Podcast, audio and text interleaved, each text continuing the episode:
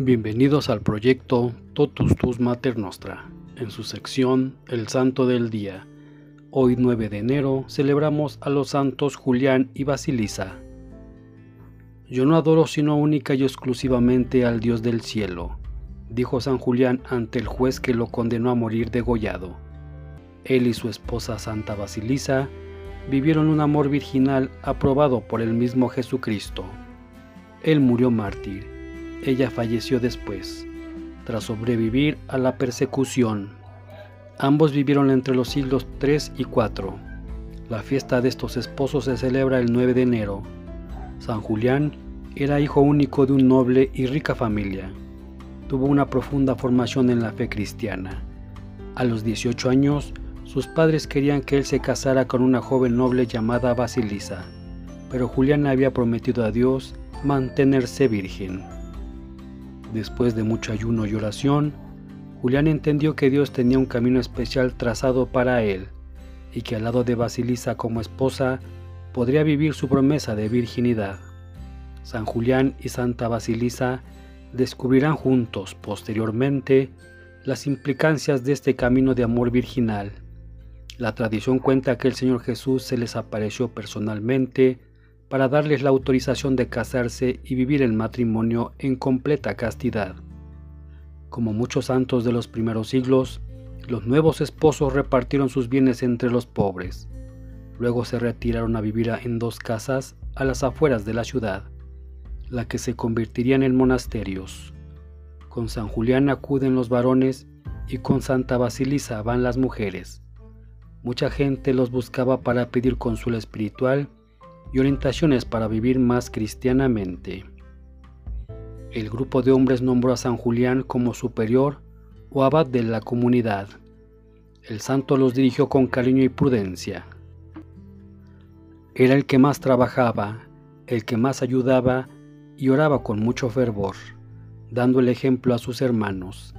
Dedicaba muchas horas a la lectura de textos religiosos antiguos y a la meditación. Fue también una zeta, por lo que vivió en permanente ayuno. Cuando se trataba de reprender a algún hermano, lo hacía sin altanería, sin malos modos, y siempre en privado. La amabilidad o fraternidad fue el sello de su gobierno espiritual. Los monjes se sentían muy cómodos con él y preferían el desierto y la disciplina antes de una vida de comodidades mundanas. Santa Basilisa a su vez era seguida por una multitud de muchachas que se quedaban edificadas en su templo de virtud.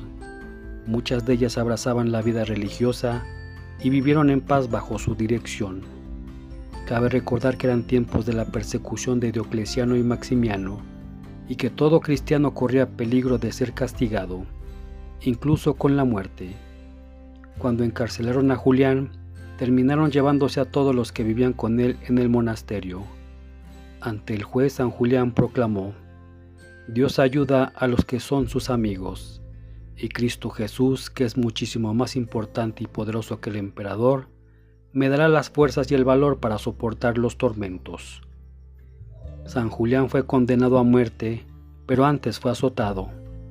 Uno de los verdugos, al retirar rápidamente el fuete, se hirió a sí mismo en uno de sus ojos con la punta de hierro del látigo.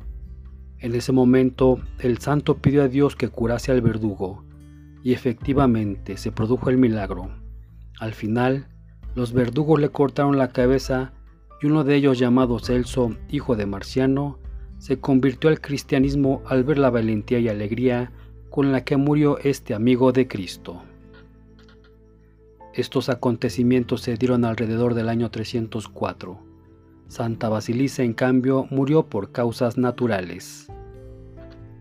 Este día también celebramos a nuestra Señora de la Clemencia, Nuestra Señora del Tíber, San Adrián de Canterbury, Santa Águeda G, San Benetualdo, San Everardo, San Eustracio Taumaturgo, San Felano, San Honorato de Boscais, San Felipe Berruyer, San Marcelino, Santa Marciana, San Maura Oronto, San Nearco, Santa Pascasia de Dijon, Santa Teresa Kim, San Bánigo, Beato Antonio Fatati, Beata Alex de Klerk, Beato Francisco G, Beato José Pawlowski, Beata Julia de la Rena, Beato Casimiro Grelemski, Beato Martino in Eomni, Beato Ricardo de Florete.